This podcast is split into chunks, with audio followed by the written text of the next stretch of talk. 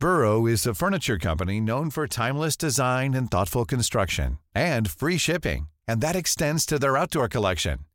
Their outdoor furniture is built to withstand the elements, featuring rust-proof stainless steel hardware, weather-ready teak, and quick-dry foam cushions.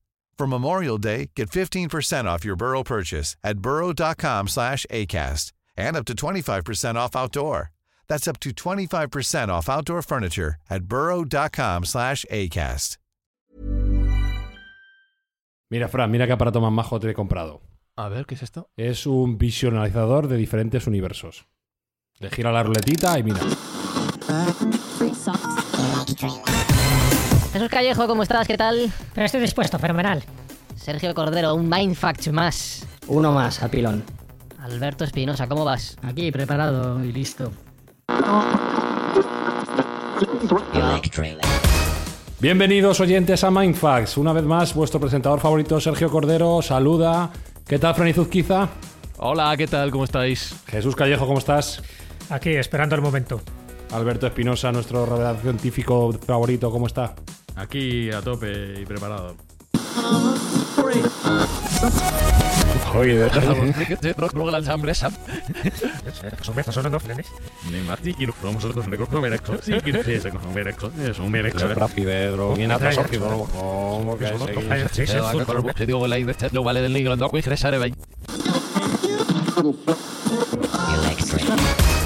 Peonza, peonza, peonza, peon- peonza, peonza, peonza. Peonza, peonza, peonza, peonza. Peonza, peonza. Oh, qué peonza. Peonza, peonza. Peonza, peonza, peonza. Peonza, peonza ya. Ya Pe, está, pe, pe, pe, peonza. Peo- pe- Peonza. ¿Ves, Fran? De esto va el tema de hoy. ¿De qué? ¿De qué? ¿De que tienes una radio rota o...? No, hombre, no, que hay varios universos posibles. Buscamos los límites de la ciencia, el futuro de la tecnología, el alcance de la mente humana. Esto es Mindfats. Bienvenidos a Mindfax, donde cada semana buscamos los límites de la ciencia, de la tecnología y de hasta qué punto se nos puede ir la olla en las entradas de cada uno de nuestros programas. Alberto Espinosa pasándoselo como un enano, ¿qué tal? ¿Cómo estás? Sí, la verdad es que disfruto muchísimo. Eh, no, no, Jesús No lo voy a negar. Lo más importante, Jesús, disfrutar con lo que hacemos. Por supuesto, si no lo disfrutamos, los oyentes tampoco lo van a hacer. Así es, Sergio, hemos venido a aprender y a pasarlo bien. En un universo alternativo lo hacemos coñazo y aburrido. Ya sabéis que Mindfax llega a vuestros oídos cada mes gracias al apoyo de alguien que lo hace posible. Sergio, en mayo se trata de... Nos está echando una mano Supermercados al Campo. Con el fin, ya sabéis, de hacer algo bueno cada mes y en este mes de mayo vamos a echar un cable al Banco de Alimentos de Madrid para quien le está haciendo falta en esta situación que estamos viviendo. Y no sé si en este universo en el que estamos el programa de hoy va a ser entretenido, aburrido, fácil, difícil de entender. Vamos a comenzar a hablar sobre los multiversos con la ventaja de que si no os gusta lo que vais a escuchar, cambiáis de universo y ponéis el otro Mindfax que más os gusta. I'm Sandra, and I'm just the professional your small business was looking for. But you didn't hire me because you didn't use LinkedIn jobs. LinkedIn has professionals you can't find anywhere else, including those who aren't actively looking for a new job but might be open to the perfect role, like me. In a given month, over 70% of LinkedIn users don't visit other leading job sites. So if you're not looking on LinkedIn, you'll miss out on great candidates like Sandra. Start hiring professionals like a professional. Post your free job on linkedin.com/people slash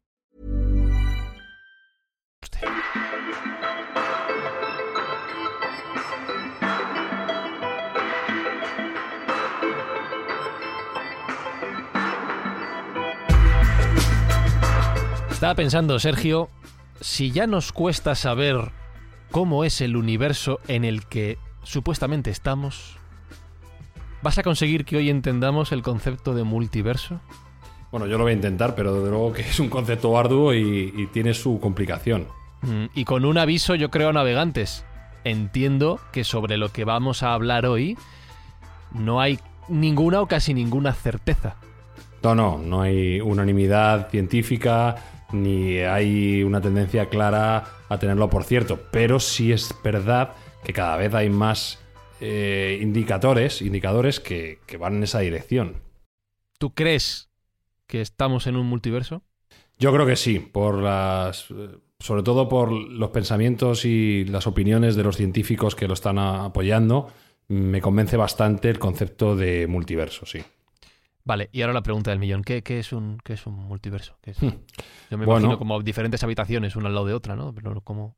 Bueno, pues el multiverso no es más que pensar que nuestro universo no es el único. Que nosotros tendemos a pensar que el universo es todo, lo contiene todo, pero en realidad no tiene por qué ser así.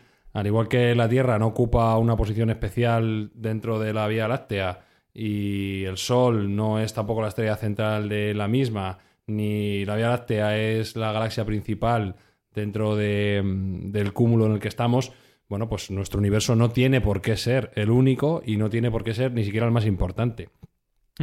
Entonces, Entonces- sí me viene la- a la mente esa analogía que acabo de hacer. ¿Puede ser que nuestro universo sea una habitación dentro de una casa más grande con muchos más espacios? ¿Eso es lo que me puedo imaginar visualmente como multiverso o no tiene nada que ver con esto? Sí, sí, definitivamente. Lo que hay que pensar es que igual que hay otros planetas, igual que hay otras estrellas, pues puede haber otros universos. Hasta ahora es un- una concepción que no estaba en boga, pero cada vez tiene más adeptos y parece ser que la evidencia científica tiende hacia eso. Espi, ¿tú crees en los multiversos? Absolutamente. Mm. Jesús Callejo, ¿tú crees en los multiversos? También, también. Sí, sí, además También. me parece pocos. Ya. ¿Cu- ¿Cuántos crees que hay más o menos?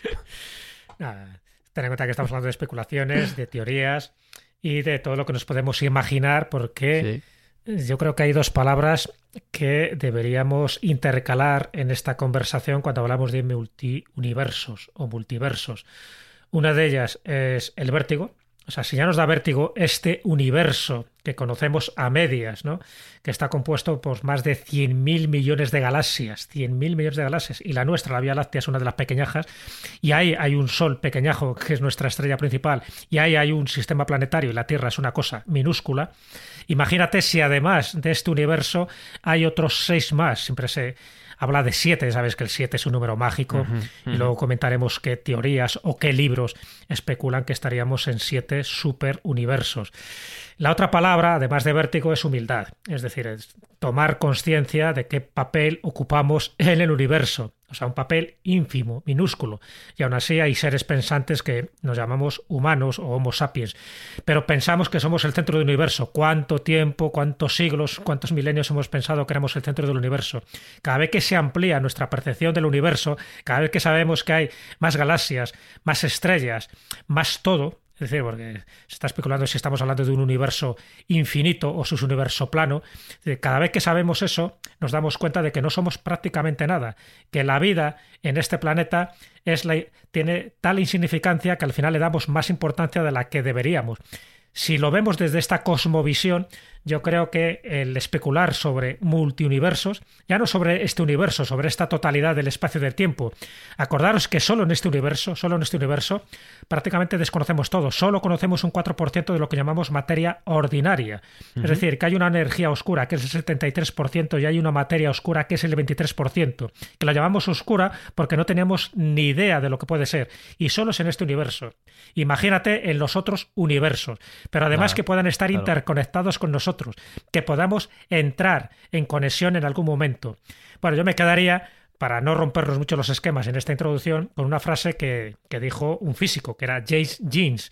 Él decía que el universo se parece más a un pensamiento que a una máquina. Pues fíjate, yo creo que para entender mínimamente algo de este multiverso, tenemos que pensar que, que podemos estar conectados mentalmente con este universo. A partir de ahí, se nos abren miles de posibilidades o miles de agujeros de gusano para entrar en contacto con unos y con otros, que también está rela- relacionado con con esas dimensiones paralelas. Pero bueno, es otra historia. Así que humildad y vértigo es lo que más me produce. Claro, escuchando a Jesús Sergio, me venía a la mente el pensamiento de que ninguna de las leyes que rigen en nuestro universo o que pensamos o, hemos visto hasta ahora que rigen en nuestro universo tendrían por qué aplicarse a esos eh, otros universos, a ese multiverso del cual podemos formar parte. O sea, que puede haber tipos de universos, tipo de multiversos. Ya me, me he roto la cabeza yo solo, pero puede haber diferencias, evidentemente no lo sabemos. ¿Hasta qué punto los límites son eh, cambiantes en este sentido. No, las reglas que rijan en cada uno de ellos pueden ser completamente distintas. Ni siquiera la gravedad, ni siquiera la velocidad de la luz, no tiene por qué ser. Son universos distintos y, bueno, eh, no tienen por qué estar acordes con el, nuestro propio. Entonces, bueno, pues hay una... Se abre la posibilidad de que haya infinidad de universos distintos con infinidad de reglas diferentes.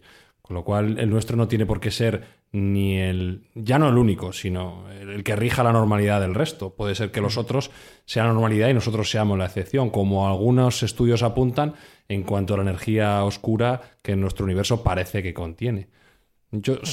no sabemos si el universo es finito o infinito, va cambiando un poco la, las, teorías. las teorías. Lo que sí sabemos es que lo que es infinita es nuestra ignorancia. Seguro.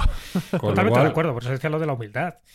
Es cierto que prácticamente no tenemos ni idea de lo que nos espera más allá de lo que conocemos, pero es que lo que conocemos es tan poco, es tan básico, que claro, valen todo tipo de teorías, por eso, y ahora Sergio me imagino que las comentará, todas las teorías sobre multiversos, o sea, que si son cíclicos, que si son en tal, que si, es decir, que si son branas, todo, todo forma parte de nuestra intención de interpretar la realidad, es decir, de de saber un poco lo que es esto que llamamos energía y que llamamos materia. Entonces sabemos tan poco que si de este universo prácticamente lo desconocemos todo, imagínate de esos multiversos.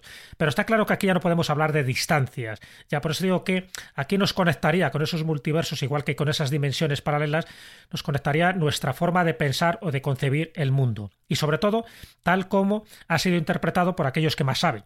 Y cuando digo aquellos que más saben, estoy hablando de dos sectores. Por una parte, los científicos, los físicos, está claro que están al día en todo este tipo de descubrimientos, pero también los místicos. Ya sabéis que muchas veces el, físico teórico más puntero se parece mucho también a un místico a la hora de concebir este tipo de, de cuestiones, que están, ya digo, tan, tan, tan imbricadas en el mundo más mágico, no solo en el mundo material, sino en el mundo mágico, que es muy difícil desligar una cosa con otra. Por eso, lo que tenemos que hacer aquí sería como un juego malabar, a ver cómo podemos combinar lo que sabemos con lo que desconocemos. Lo que desconocemos son las teorías, pero lo que sabemos es apasionante, porque todo lo que es apasionante implica de que es algo que nos estamos preguntando para entendernos no solo el mundo que nos rodea, sino para entendernos a nosotros mismos. Por eso es tan importante hablar de multiversos y por eso ha sido un elemento tan preciado en cómics, en literatura de ciencia ficción y también en películas, porque da mucho juego.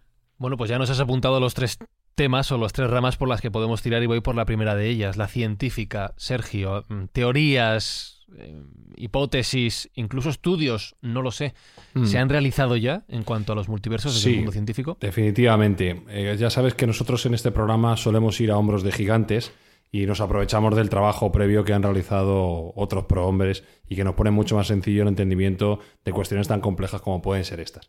En este caso, yo me he basado en la obra de Brian Greene, que es eh, un físico teórico matemático y teórico de cuerdas estadounidense, que es profesor de la Universidad de Columbia y que, bueno, eh, ahora mismo es uno de los divulgadores científicos más importantes, junto con Michio Kaku, que hablamos de él hace poco, y que nos ha hecho conocer un poco mejor cuál es nuestra realidad en sus libros que han sido bestsellers y, y muy difundidos, como son en el universo elegante y la realidad oculta, que es en donde concretamente se habla de esta posibilidad de tener multiversos y diferentes universos. Como curiosidad, eh, decir que apareció también en un episodio de Big Bang Theory y bueno, que es una estrella del rock dentro de, los divulgadores científicos y alguien que es capaz de poner en palabras sencillas temas tan tremendamente complejos como los que vamos a requerir. Bueno, yo me he basado mucho en su trabajo de la realidad oculta y el universo elegante para intentar destilar y dar algunas pinceladas muy, muy someras de, de lo que es el concepto de multiverso. Y debo dejar claro también antes que nos vamos a referir más en este programa al concepto de multiversos físicos más que al de temporales, porque habría hasta dos divisiones, multiversos físicos y temporales. Los temporales serían aquellos que se generan cada vez que uno tomamos una decisión o cada vez que hay una, una posibilidad en un universo concreto. Es decir, si yo voy andando por un camino y tengo una bifurcación derecha-izquierda y cojo el camino de la derecha, en un universo paralelo temporal, mi yo hubiera cogido el camino de la izquierda. Y eso podría ser un desarrollo para un nuevo universo. Y así con todas las decisiones que se pueden tomar cada uno de, los, de las entidades que formamos parte. Eso quiere decir que habría un número increíblemente infinito de universos. Correcto. Cada una de las posibilidades que exista, corre, tendría una correlación con un universo distinto. ¿vale? Infinito, Sí. infinito, pero finito. Eso, ojo, ¿eh? Sí, más, O sea, más no que, infinito, más que finito, muy grande, exponencial. pero finito. Exponencial, Tanto, no como, infinito tanto exponencial. como las posiciones que podría ocupar un electrón en un átomo de hidrógeno. Es una alguien, buena lo dijo, alguien lo dijo, Sí, no sí, sé sí, quién, es verdad, es verdad. tanto Es como las posiciones que puede ocupar Es- un electrón en un átomo de hidrógeno. Me parece que en aras de la precisión, el comentario de es impecable. Totalmente. Es un número muy grande, que tendemos a decir infinito por deformación, sobre todo los que somos de letras como yo, pero efectivamente se puede calcular y sería un número concreto. No sabemos cuál, se, nos explotaría la mente solo intentar conceptuarlo, pero Pero efectivamente. un número concreto en constante crecimiento, eso sí. Un número concreto en constante crecimiento. Qué barbaridad. Vale, Que ya. Tendería al infinito, Sí, probablemente. ya me está costando. Sí. Vale, ya. Vale. Vale. Ese en cuanto a los temporales. Los temporales no van a ser el objeto de, o por lo menos por mi parte, de- del comentario, en tanto en cuanto ya decimos hace poco un, programa acerca de viajes temporales, viajes en el tiempo, y comentábamos un poco cuáles eran esas posibilidades que ve allí. ¿no? Entonces, yo quería centrarme más en el, el concepto de universo físico, digamos. eh, otra, otra capa dentro de, de los universos que puede haber, ¿de acuerdo? Y como vuelvo a decir, es un- una idea controvertida, pero a la vez sencilla. Eh, si la Tierra no, no es el centro del universo, ¿por qué nuestro universo tiene que ser el centro de lo que hay alrededor del universo? Y sabemos que, que el universo que nosotros vemos, el universo observable, no es lo único que hay. Sabemos que hay más cosas más allá. ¿De acuerdo? Y si hay más cosas más allá, ¿por qué no pueden ser otros universos? ¿Por qué no pueden ser estructuras más grandes? Al final, no sabemos, eh, lo que bien decía Jesús, nuestro desconocimiento es tan infinito, eso sí que es infinito, que estamos a ciegas, vamos dando palos de ciegos y solo podemos, poquito a poco, con el trabajo de grandes hombres y prohombres como estos científicos que estamos nombrando, hacernos una pequeña idea e ir tanteando en esta habitación oscura qué es lo que tenemos a nuestro alrededor, ¿de acuerdo?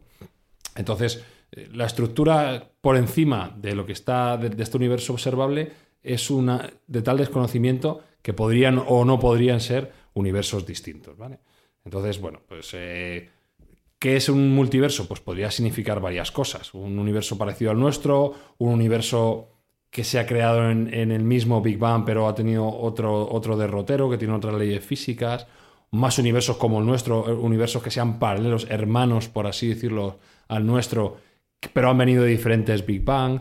Es decir, hay muchísima amplitud de opciones dentro de esta capacidad de, de universos y que, como digo, con diferentes constantes y leyes que los pueden regir de, de- de infinitos, de infinitos, o no de infinitos, pero de casi numerosísimos modelos. Entonces, si aceptamos el Big Bang como origen de nuestro universo, pues podemos pensar o que en el mismo Big Bang se crearon otros distintos o que otros Big Bangs han creado otros modelos.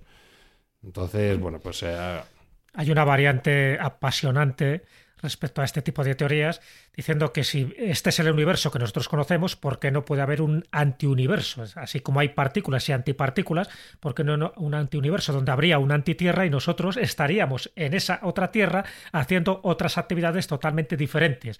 ¿Por qué? Porque nos regiríamos por unas leyes físicas totalmente diferentes a las que nosotros conocemos. Con lo cual, eso, imagínate las variantes que podrían dar. Otros hablan de que en esos multiuniversos estaríamos nosotros también haciendo otro tipo de actividades. En este concreto, en este espacio-tiempo, estamos haciendo un programa de radio. Pero en otro, cada uno de nosotros, que estaríamos vivos, evidentemente, estaríamos haciendo otro tipo de actividades. Por eso fijaros lo que puede romper lo que es el desarrollo racional de un ser humano a la hora de especular sobre estas cuestiones. Pero bueno, era solo un, un pequeño ¿Puede haber un anti-Espi y un anti-Fran? Según la teoría de partículas, antipartículas, sí. Claro. Toda sea, parte sí. tiene su, su contraparte. Podría un, haber un Fran, un Fran con visión prodigiosa, ojo de lince, por ejemplo. y un, sí, y un Spi tremendamente afeitado que no sabe tocar un, un ordenador. Claro. Exacto. correcto, correcto. Lo segundo no lo sé, lo primero es completamente imposible. Y, y hablando de imposibles, ¿hay algún tipo de base científica para todo esto, estas posibilidades que se abren ante nosotros que no son infinitas, como hemos dicho, pero que sí que son muy grandes? ¿Ha habido algo Sí. tangible que podamos decir, mira, se ha visto esto? Sí, sí, tenemos que remontarnos a principios del siglo XX, concretamente al año 1929, donde Hubble, el científico que da nombre al, telescopio orbital, descubrió algo que a la postre ha sido un, hecho relevantísimo en la ciencia, y es que las galaxias eh, se estaban alejando unas de otras. No permanecían estáticas como se pensaba, pues en su momento se consideraba que el universo ya estaba generado y que más o menos tenía un, un sitio fijo, una, una, una estática. Bueno, pues Hubble demostró que este universo no era estático, sino que se estaba moviendo, ¿de acuerdo? Que el universo estaba moviendo. Pero en aquel momento, los científicos que aceptaron esta idea y que la dieron por buena, tenían como consenso que esa expansión se tendría que estar ralentizando. Es decir, bueno, aceptamos que el universo se está, está en expansión, se está moviendo, pero debido a los conceptos que tenían en aquel momento de la gravedad, lo lógico es que la gravedad hiciese que esas galaxias que se estaban moviendo cada vez se moviesen menos. ¿Vale? 70 años después, en el 1998, casi 70 años después, dos astrónomos que ganaron el premio Nobel se dieron cuenta de que, lejos de estar desacelerando, lo que estaba pasando es que el movimiento de esa galaxia se estaba acelerando. Entonces esto fue una sorpresa casi tan grande como la primera, porque se daba por hecho de que efectivamente el universo estaba decreciendo en esa expansión y por lo tanto eh, pues eh, sería finito, ¿de acuerdo? Pero no, la realidad es que se estaba acelerando. Esto dio un impulso tremendo al concepto de Big Bang, porque lo que viene a decir es que si echamos atrás, vista atrás en el tiempo, si el universo se está expandiendo y cada vez más rápidamente, si vamos al minuto, al segundo cero de la creación del universo, habría una condensación absoluta de materia y energía. Con lo cual fue un espaldarazo muy potente para la teoría del Big Bang. ¿Vale? Hmm. Entonces, eh, la pregunta era entonces, ¿por qué? ¿Cuál es la fuerza que está haciendo que esas galaxias se estén separando cada vez más? Y que cada vez es- estén separándose más aceleradamente. Bueno, pues eh, lo, que se, lo que se vino a concretar es que sería la propia gravedad, pero una gravedad repulsiva.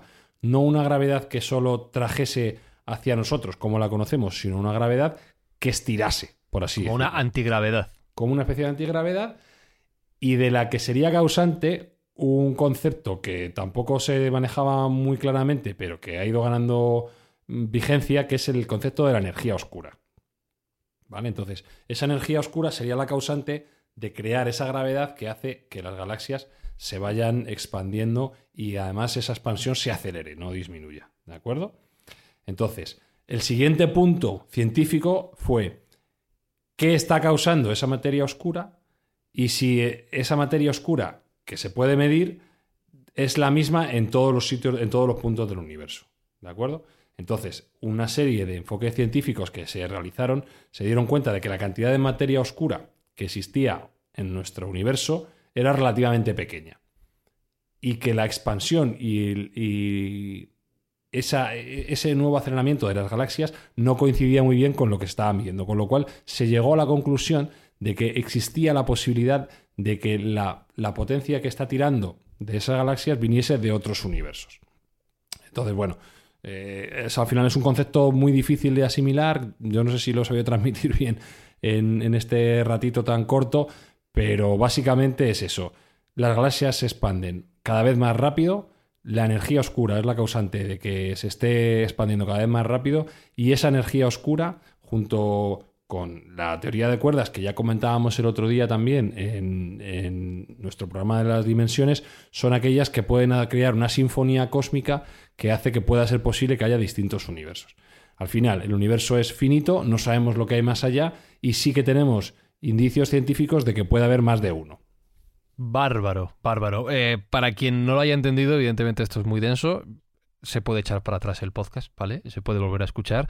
Y cualquier duda ya sabéis que estamos disponibles a través de Twitter, arroba mindfax-bajo, y en Evox, en Apple Podcast, nos dejáis vuestros comentarios. Me quedo alucinado. Si ya me cabía difícilmente en la cabeza, y mira que es grande el universo, el multiverso, el antiuniverso, y sobre todo lo del antifran y el anti-espi, me ha dejado loco.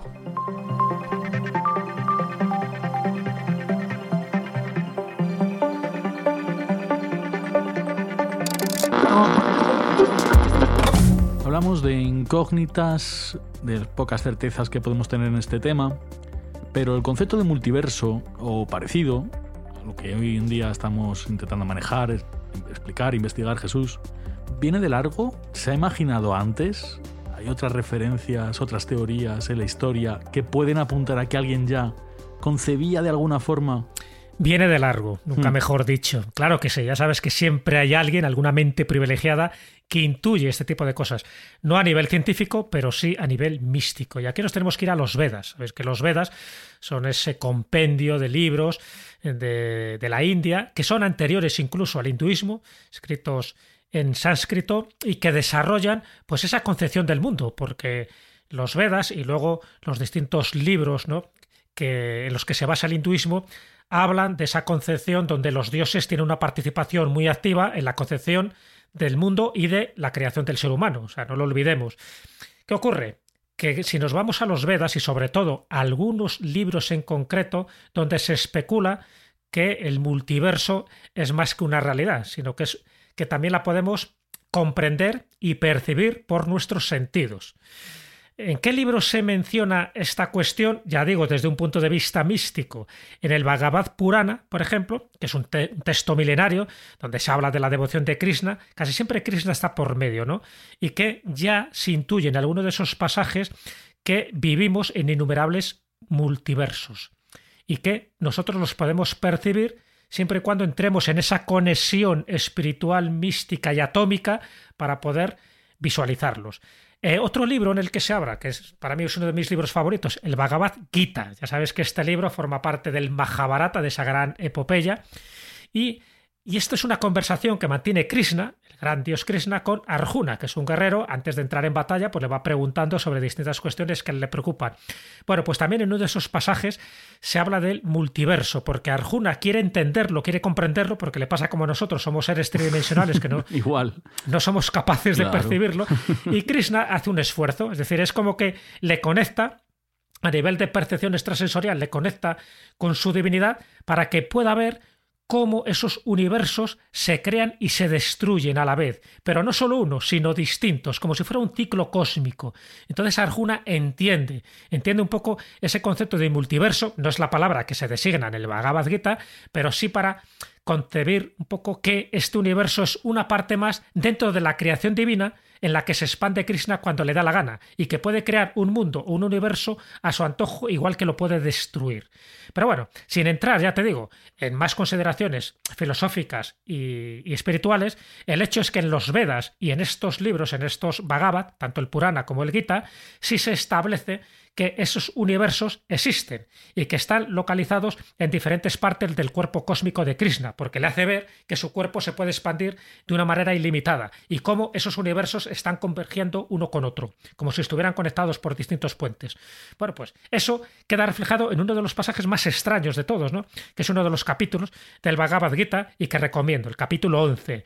Es muy extraño todo el Bhagavad Gita, por eso a mí me gusta releerlo, igual que pasa con el Tao Te Ching, porque cada frase te está indicando algo, ¿no? Y tiene un, distan- un distinto mensaje en función del estado anímico o del estado de conciencia que tengas en ese momento. O sea, No lo, sé si rec- lo recomiendas, lo recomiendas para el confinamiento. Lo recomiendo para el confinamiento, pero cuidado, ¿eh? hay que tener una cierta predisposición mental para asumir este tipo de conceptos que a veces se nos escapan. Pero bueno, pero a mí me parece, ya te digo, que es esencial. Dentro de, la, de los libros esenciales, dentro de ese mundo místico, el Bhagavad Gita, además ve- ves que es muy pequeñito, se, pu- se puede leer fácilmente. Pero cuidado, cada frase, cada explicación que le da Krishna a Arjuna son de las que hay que digerir en varias, en varias ocasiones. Y dentro de ese hinduismo solo os doy un dato para que veáis cómo algunos científicos se han acercado, se han acercado a los textos védicos y al Mahabharata y al Ramayana y al Bhagavad Gita porque han encontrado que hay determinadas claves que tienen una correspondencia con la astronomía actual. Por ejemplo, ya sabéis que Brahma es uno de esos, el dios un poco principal también, ¿no? También que crea, ya sabéis que está Brahma, Vishnu y Shiva y cada uno hace una función, ¿no? Uno es el que crea el mundo, otro el que lo conserva y otro el que le destruye. Bueno, pues hay un día de Brahma. Dentro de esos textos védicos habla del día de Brahma. El día de Brahma, que es un kalpa, ¿sabéis cuánto mide dentro de nuestra cronología? Mide 4.324 millones de años. Un día. Eso es un día. Más que el Pero qué confinamiento. casualidad Sí. que la, la cronología de la Tierra son 4.500 millones de años. ¿Pensáis que esto es casualidad? Eso es un dato, os podría citar muchos más. Pero que un día de Brahma, es decir, como una respiración de Brahma, y la noche me diría lo mismo, que mida exactamente lo que es la longevidad que tiene nuestro planeta Tierra, y eso sí que más o menos lo tenemos estudiado, a mí me parece que es mucho más que una casualidad. ¿Qué quiero decir con esto? Que hay que leer los textos aparentemente místicos también con otra visión pseudocientífica porque se han encontrado muchos datos, también en libros de teosofía, que luego con el tiempo se han ido corroborando de su exactitud, sobre todo cuando se está hablando de etapas, de fases, de ciertas cronologías que por entonces parecían imposibles y que al final contienen una sabiduría velada, pero también oculta, que a veces no lo podemos comprender hasta que no llega el momento y los conocimientos suficientes para reinterpretar ese código secreto que estaba ahí. Por ejemplo, por poner también otro de los elementos más conocidos, el código secreto de la Biblia. ¿Os acordáis? El supuesto de que fuera verdad solo lo podemos entender hoy, lo que es el Pentateuco, lo que es la Torah, los primeros cinco libros de la Biblia, gracias a que tenemos un sistema tecnológico que es Internet, o que es las cantidades de variables que podemos hacer con un ordenador, con la cantidad de permutaciones que podemos hacer. Entonces, gracias a eso sí que vemos conexiones matemáticas que no pueden ser casuales cuando la estadística sobrepasa más del 33%.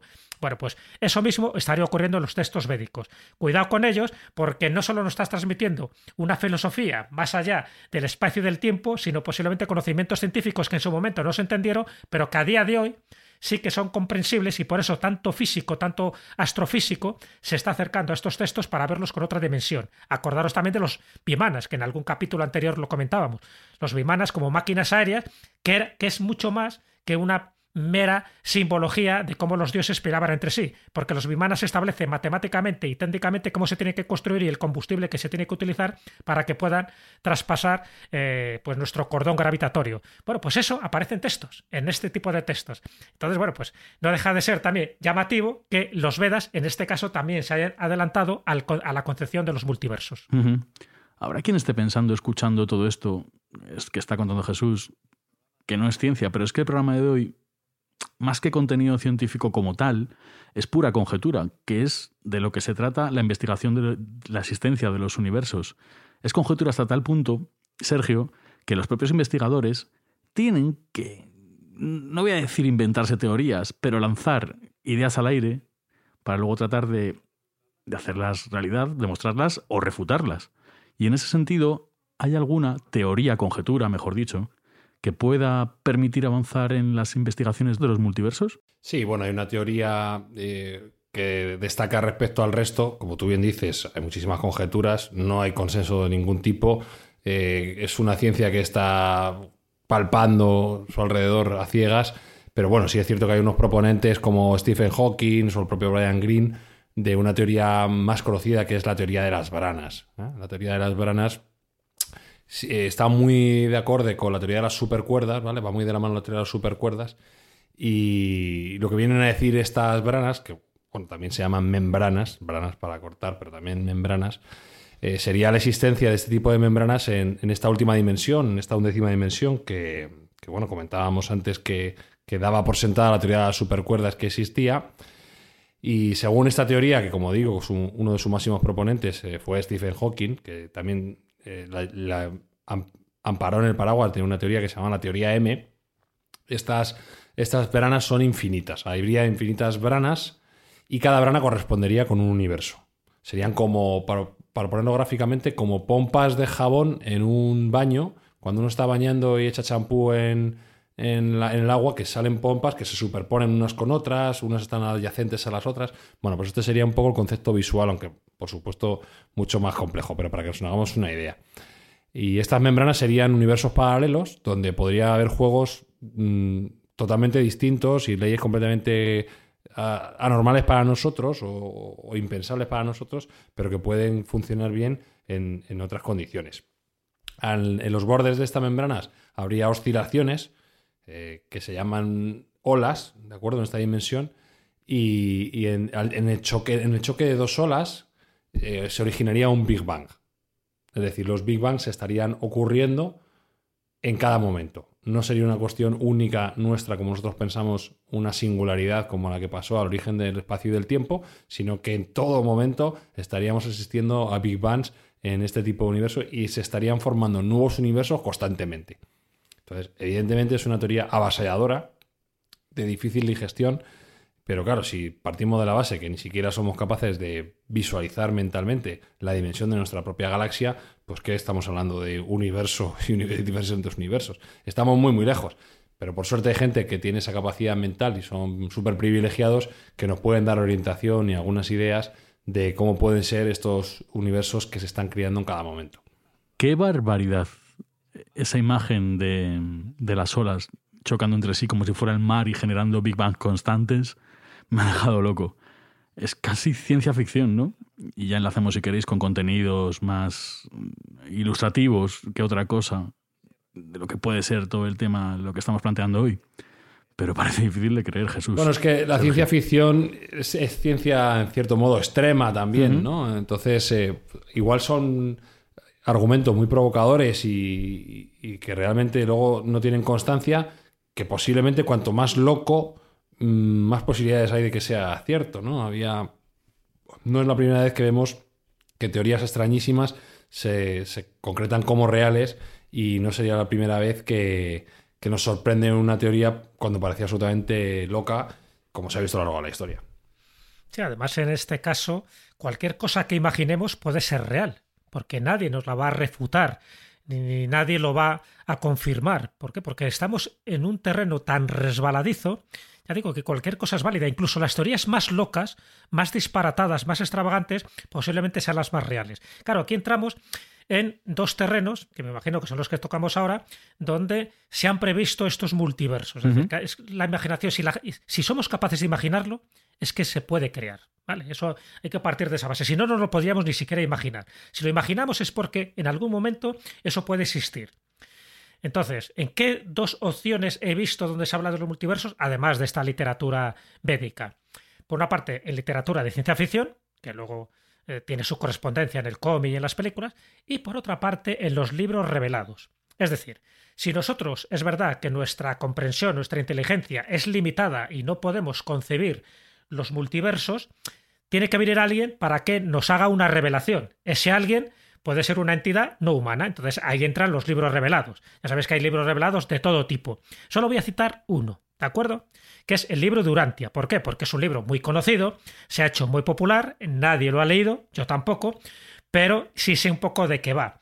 Y dentro de esa primera parte del libro de básicamente para que entendáis y entendan también todos los oyentes cómo surge, cómo se genera este libro. Es en los años 20, donde una serie de comunicadores reciben mensajes que no dicen de quién, nunca establecen quién son esos mensajeros ¿no? o esos comunicadores que están dando una información de primer orden, pero con un lenguaje totalmente distinto y con unos conocimientos que se chocan con todo lo que nosotros conocemos a nivel oficial, diciendo cómo ha sido la creación del universo, cómo ha sido la creación del mundo, cómo ha sido la creación de los primeros hombres, incluso hay una parte del libro Durantia que habla de la vida de Jesús, pero contada de una forma totalmente distinta a como la cuentan los cuatro evangelistas, ¿vale?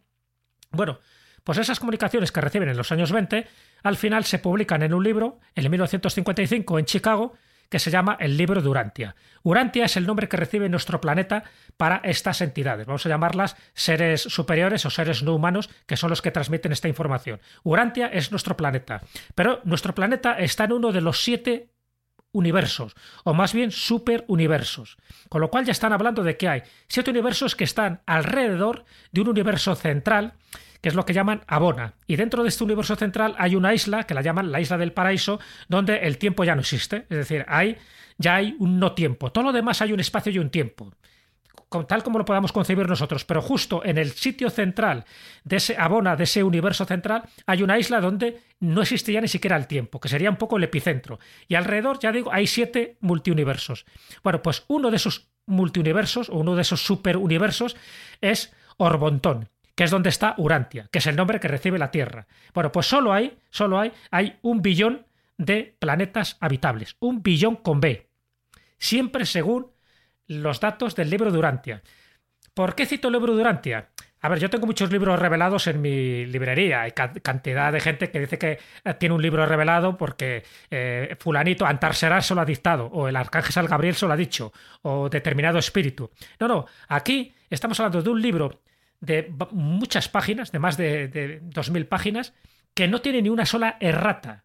No tiene ni un solo error por lo menos un error a la hora de la escritura. Otras cosas que todo lo que nos está contando nos rompe la cabeza porque no se relaciona con nada de lo que sabemos de la Biblia, del Corán, de las tablillas sumerias o de los escritos que se encontraron en el Valle del Indo o en la India o en China. No sabemos absolutamente nada de esta concepción. El que lo ha revelado, si fuera verdad, el que lo ha revelado es como que nos ha dado una inyección de, de conocimientos que nos rompen los esquemas. Los, admitimos o no los admitimos, porque no tenemos forma de averiguar si esto es verdad. Pero si fuera verdad, ahí dejo el dato. Es decir, para ellos, para esta concepción cosmológica, nosotros vivimos en uno de los siete universos y dentro de ese universo hay un planeta que se llama la Tierra. Dentro de los, de los del billón de planetas habitables que tienen vida inteligente, vida consciente, pero posiblemente no basadas en el carbono como estamos basados nosotros, sino en otro tipo de morfología. Entonces, bueno, solo que lo sepáis, este es uno de los muchos libros revelados que hablan de que nuestro universo es uno más dentro de otros universos que también albergan vida y que también están hablando de programas de este tipo, intentando especular quién son los que están en los otros universos. Tú lo has dicho, si existen esos universos paralelos o multiversos, nada de lo que tenemos aquí delante y damos por seguro, por sentado, podría ser así en el resto de nuestros, entre comillas, vecinos. Nada de lo que vemos por seguro podría ser de la misma manera en cualquiera de ellos. Dices que el libro Durante no se puede leer y si queremos... Sí se puede leer, otra cosa es entenderlo. Sí, entenderlo. Y si queremos dar recomendaciones de obras, de películas, de obras de ciencia ficción para que yo lo pueda entender, por favor, para que sea más accesible, ¿Alguna referencia, Sergio, que podamos recomendar a nuestros oyentes? Bueno, yo la primera que haría es Ricky Morty. Ah, sí, sí, sí. Eh, hombre, por supuesto. Básicamente porque vas a pasar un gran rato y, y, aparte tiene una base científica bastante plausible. Todo el mundo que lo ha analizado dice que científicamente está bien compuesto.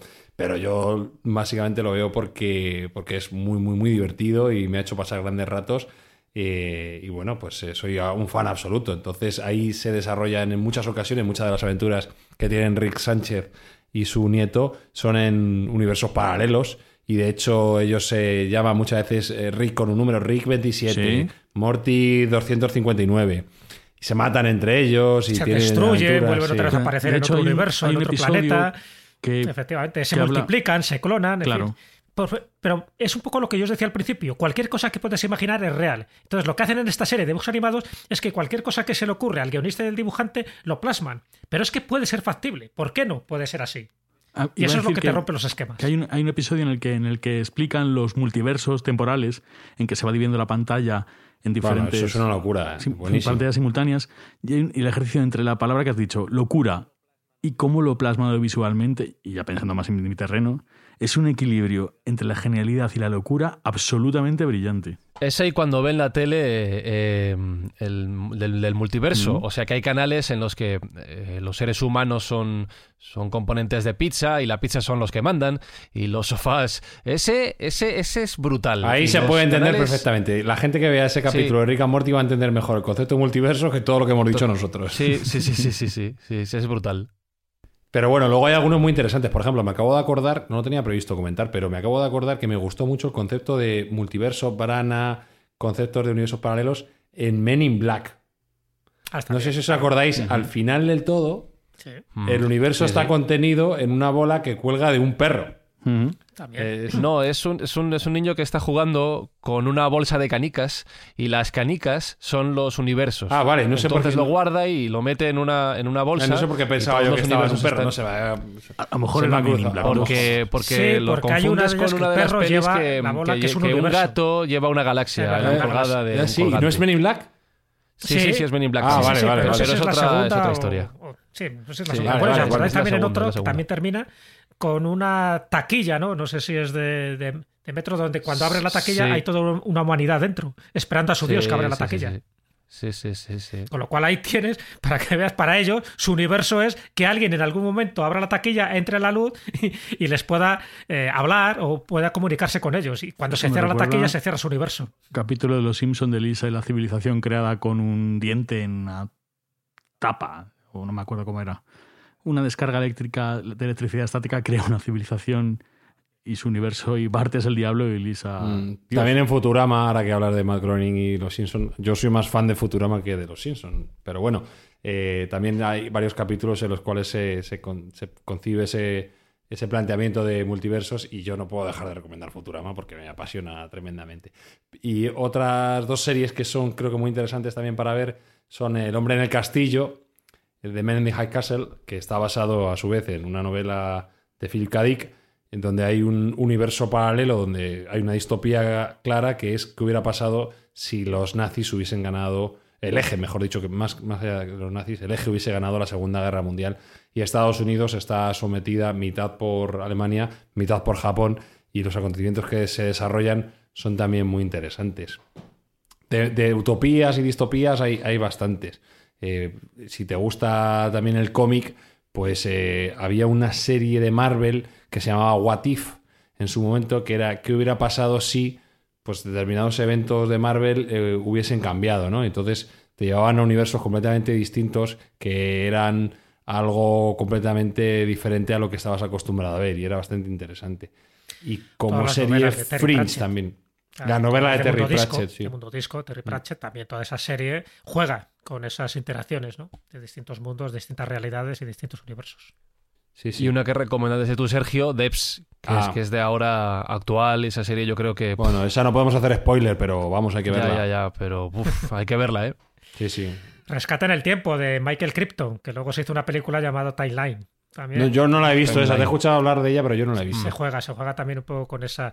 Más bien con esos viajes en el tiempo, pero que mm, es un viaje en el tiempo que entras en otra realidad paralela donde puedes o no puedes interferir en los, en los acontecimientos históricos. En este caso, va a una zona del siglo XV donde se está desarrollando ahí una batalla crucial. Y un- una de las series que mejor ha desarrollado es Fringe, que tuvo su importancia relativa hace unos años y habla bien a- las claras de cómo sería la interrelación entre dos universos que pueden conectarse, que están conectados, que son distintos, pero a la vez están conectados. Y bueno, es interesante. Y una muy bonita de, de Nicolas Cage que se llama Family Ya Man. estamos con Nicolas Cage. Hay, sí, un, sí, sí. hay un universo, Como te oiga una que sabemos aquí, un Fran yo. universo paralelo en el que Nicolas Cage es buen actor y no se ha demostrado su existencia.